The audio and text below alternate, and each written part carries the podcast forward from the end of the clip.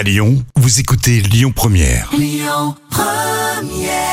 Bonjour Rémi, bonjour Jam. Comme tous les jours, on jette un œil aux audiences. TF1 était leader hier soir avec le film Kingsman, Le Cercle d'Or. Euh, Colin Firth a attiré plus de 3 millions et demi de personnes derrière leur télé.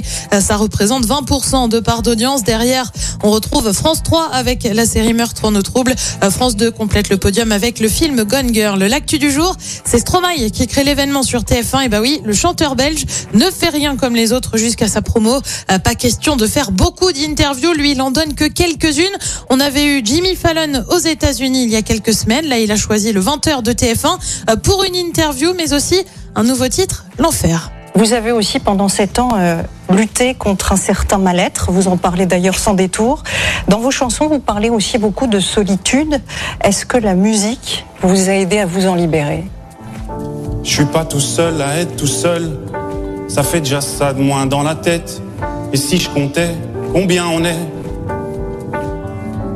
Beaucoup. L'Enfer qui est donc euh, issu de son nouvel album qui sortira le 4 mars prochain. Et puis ce week-end a aussi été marqué par une petite passe d'armes entre Valérie Pécresse et Léa Salamé. Ça se passe sur France 2 samedi soir dans On est en direct. Valérie Pécresse, je, vous regarde, je vous observe depuis quelques mois. Vous avez gagné la primaire, effectivement.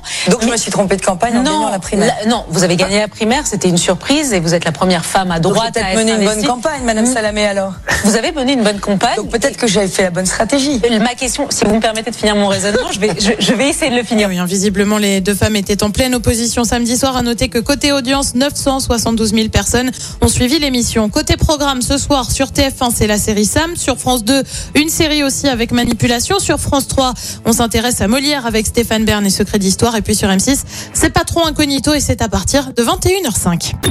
Écoutez votre radio Lyon Première en direct sur l'application Lyon Première, lyonpremière.fr et bien sûr à Lyon sur 90.2 FM et en DAB+.